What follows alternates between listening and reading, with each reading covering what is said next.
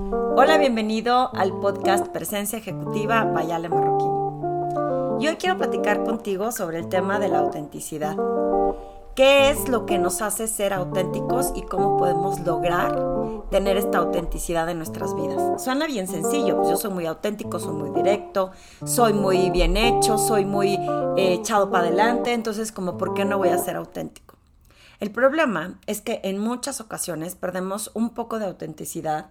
No, a lo mejor no es para siempre, o, a lo mejor es inconscientemente, cuando nos empezamos a comparar con otros. Este tema de la comparación es terrible, porque empezamos primero que nada a dudar de nosotros. Cuando empiezas a dudar de ti, ya valió gorro, porque le das permiso a pensar que otros están bien y tú estás mal.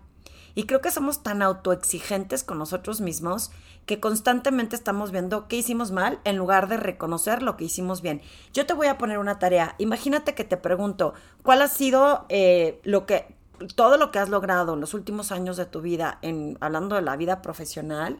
Y te puedo apostar que vas a encontrar miles de cosas que digas, claro, ya había hecho esto, ya no me acordaba ni que lo hice y cómo lo hice en uno de los masterminds que tengo, una de las personas que, está exponiendo su reto lo tenía que escribir para que los otros compañeros lo pudieran leer y entonces llegaran con preguntas puntuales, con sugerencias sobre este reto especial.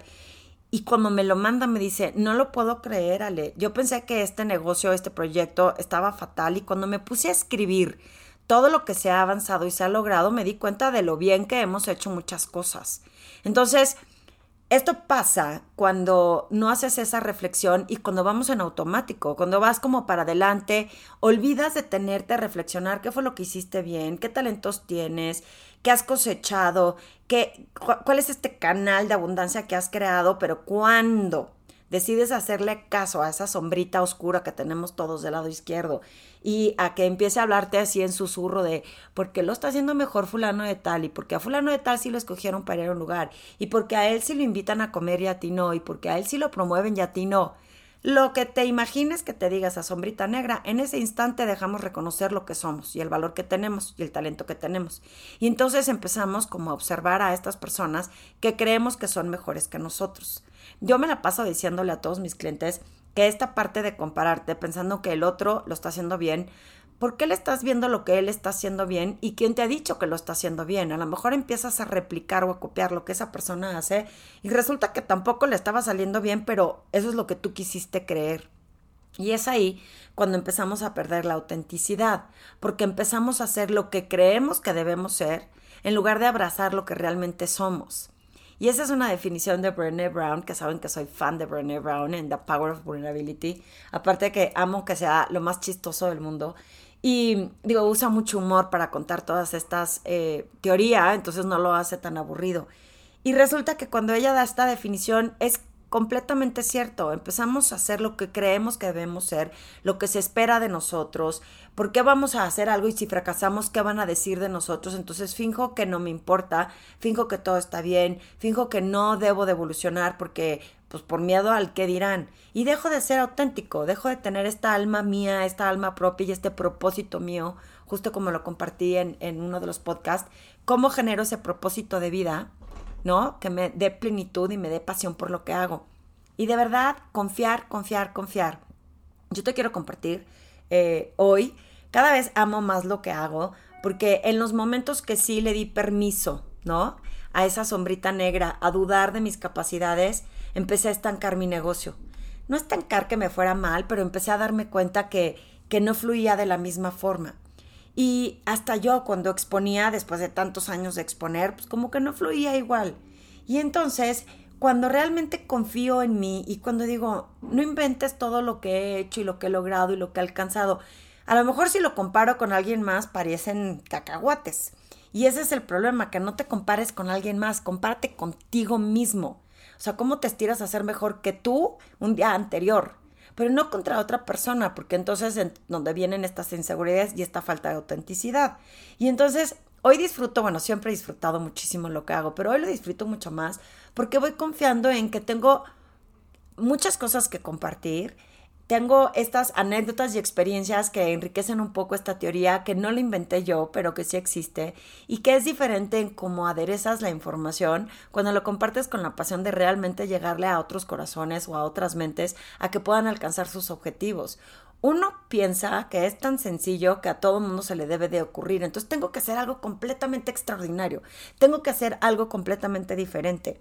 Y la realidad es que con que le metas tu estilo personal, con que confíes en el proceso y confíes sobre todo en ti y en lo que tienes que ofrecer, muchas veces esos caminos se te van abriendo. Entrevistamos en, Facebook Live, en mi página de Facebook, a un coach de Ecuador que parece que es muy exitoso en, Ecuador y en otros países de Latinoamérica. Y él inventó una técnica que se llama box kit o box, algo de box, porque su papá había sido boxeador y decidió implementar, su papá era boxeador y aparte luego fue como entrenador de, de jugadores de box. Entonces las técnicas que usaba el papá para, para entrenar a estas personas, él las empezó a usar para entrenar a los líderes en las organizaciones. Fíjense qué interesante. Está increíble lo que se le ocurrió, súper creativo y llega con un guante de box a todas partes y muy dinámico. Debe de ser como una energía increíble. No lo he visto en acción, pero me supongo. Y, y cuando, te, cuando te pone a explicar lo que él hace, pues no son herramientas diferentes a lo que hacemos los demás, los demás coaches o los demás eh, facilitadores en liderazgo. Sin embargo, la forma en cómo lo entrega es lo que lo hace único y auténtico y lo hace diferente. Y él es lo que se propone, o sea, no es que te esté inventando la herramienta, pero le mete un toque especial que es su toque especial y que le hizo dar con esta parte auténtica de él para entrenar a, líderes en diferentes organizaciones. Entonces, cada uno de nosotros tenemos un toque especial que nos da ese valor único, que nos da ese diferenciador. Eh, algunas personas tenemos más experiencia eh, yo por lo menos a veces digo, bueno, eh, ¿qué es lo que me hace diferente, único? Y me pongo a pensar y digo, bueno, pues es que tuve tantos años de experiencia profesional que mucha gente la ha tenido. Pero al meter esta parte vivencial y estas experiencias por las que pasé y al platicar con esa energía y con esa pasión de por qué sí funciona, es lo que quizá hace que mi servicio sea muy diferente al de alguien más. Y eso, pues yo lo voy a seguir haciendo y si se me van ocurriendo cosas como eh, los masterminds que acabo de crear, y, ojo, los masterminds ya existían en el mundo, no los inventé yo. Pero yo los acabo de empezar a implementar entre los servicios que ofrezco y se están empezando a destacar y están empezando a llamar la atención. Ese es un sello que destaca ahorita los servicios que yo estoy ofreciendo. Así que piensa tú qué es lo que te hace único y auténtico con tu propio estilo personal, en donde primero te pongas tú con tu valor de lo que tú haces, de quien tú eres, sin tratar de querer ser alguien más, sin tratar de fingir que eso es lo que tienes que ser, porque una de las cosas más importantes en la presencia ejecutiva y que más noto es pretender ser lo que no eres. Y a lo mejor te dicen que tienes que tener tu postura erguida y voltear a ver a los ojos y sonreír. Y a lo mejor sí logras temporalmente conectar con las personas.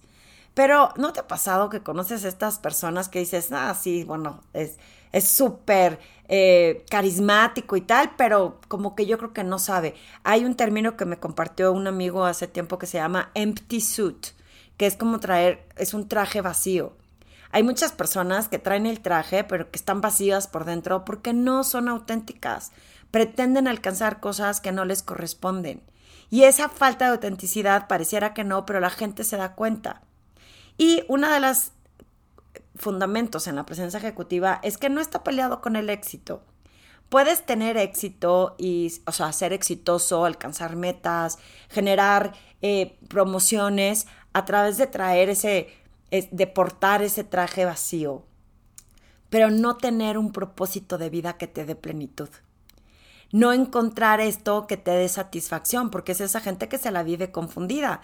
Lo, lo, comenté en el podcast pasado, estas personas que se la viven buscando a ver en qué se equivocan los demás o tratar de encontrarles un error con tal de generar una propia satisfacción, en lugar de buscar su propio propósito que les dé esa plenitud y esa pasión por lo que hacen para conectar con las comunidades y que más gente estemos eh, ganando. Fíjense, acabo de escuchar una plática sobre el liderazgo exponencial y me pareció bien interesante cómo, y aparte estoy leyendo un documento, un como eh, ebook que se llama Corporate Rebels y habla de cómo rompen esos paradigmas en las organizaciones para ser exitosos y le tratan de dar esa responsabilidad de actuar y de decidir a sus equipos, porque es la forma de generar ideas. ¿Qué es lo que pasa hoy en día? Que estamos acostumbrados a que había una pirámide en donde el director general, el CEO o los grupos directivos de hasta arriba son los que mandaban y si ellos no autorizaban no se cumplían con las órdenes o no se ejecutaban las cosas. Y este Corporate Rebels habla de cómo le está delegando la responsabilidad a otros equipos porque es la forma de generar este liderazgo exponencial para generar ideas nuevas. Y esto les está permitiendo a las personas a ser auténticos porque si se equivocan van a aprender porque si no van enfocados con el mismo propósito de la organización se van a dar cuenta. Pero cuando vas ejecutando porque te dicen que así tiene que ser, y tú sabrás si estás oyéndome y estás en una institución en donde te dicen cómo debes de ser, cómo debes de actuar, cómo tienes que hablar, qué tienes que entregar en los eh, reportes, porque tiene que ser exactamente como dice el jefe, impide la creatividad, impide que la gente se estire, impide que comparta más información valiosa, porque se detienen porque lo que se espera de ellos es otra cosa. Esto de actuar en automático lo tenemos que empezar a cambiar. Tenemos que empezar a vivir en el presente compartiendo estos talentos, estos valores y encontrando ese propósito, esa intención que tienes en el día para que puedas transformar tu liderazgo, para que puedas hacerlo exponencial y más gente crezca. Y si más gente está bien, vamos a estar bien nosotros. Sé que suena trillado y que se dice mucho por ahí, pero entonces voy a tener estos detractores, ¿no? Que me dicen, sí, sí, pero no toda la gente es mala. Hay una frase que me gustaba mucho usar en mis sesiones de coaching que es, la gente no se levanta en la mañana y dice, déjame ver cómo le meto el pie a Pepito para que se equivoque o para no aceptarle sus propuestas. La realidad es que en ocasiones la gente actúa por sus razones. Y cuando te rechazan algún proyecto, no necesariamente es porque te quieren amolar. Pero cada vez que pongo esta frase de no se levanta la mano en la mañana y dice, déjame ver cómo me equivoco y le echo a perder a mi jefe todo su proyecto. La realidad es que eh, me contestan con, pero sí hay gente mala, Ale. Y sí, a lo mejor sí, a lo mejor sí hay gente mala, pero yo creo que más bien hay gente que no está bien encaminada. Y que si tú puedes compartir lo que tú sabes, con tu talento, con tu experiencia, con tu habilidad y de esa forma auténtica, quizá puedas hacer que esas personas se den cuenta de estos pequeños puntos ciegos que les impiden, ¿no? Ver cómo te están frenando en tu camino.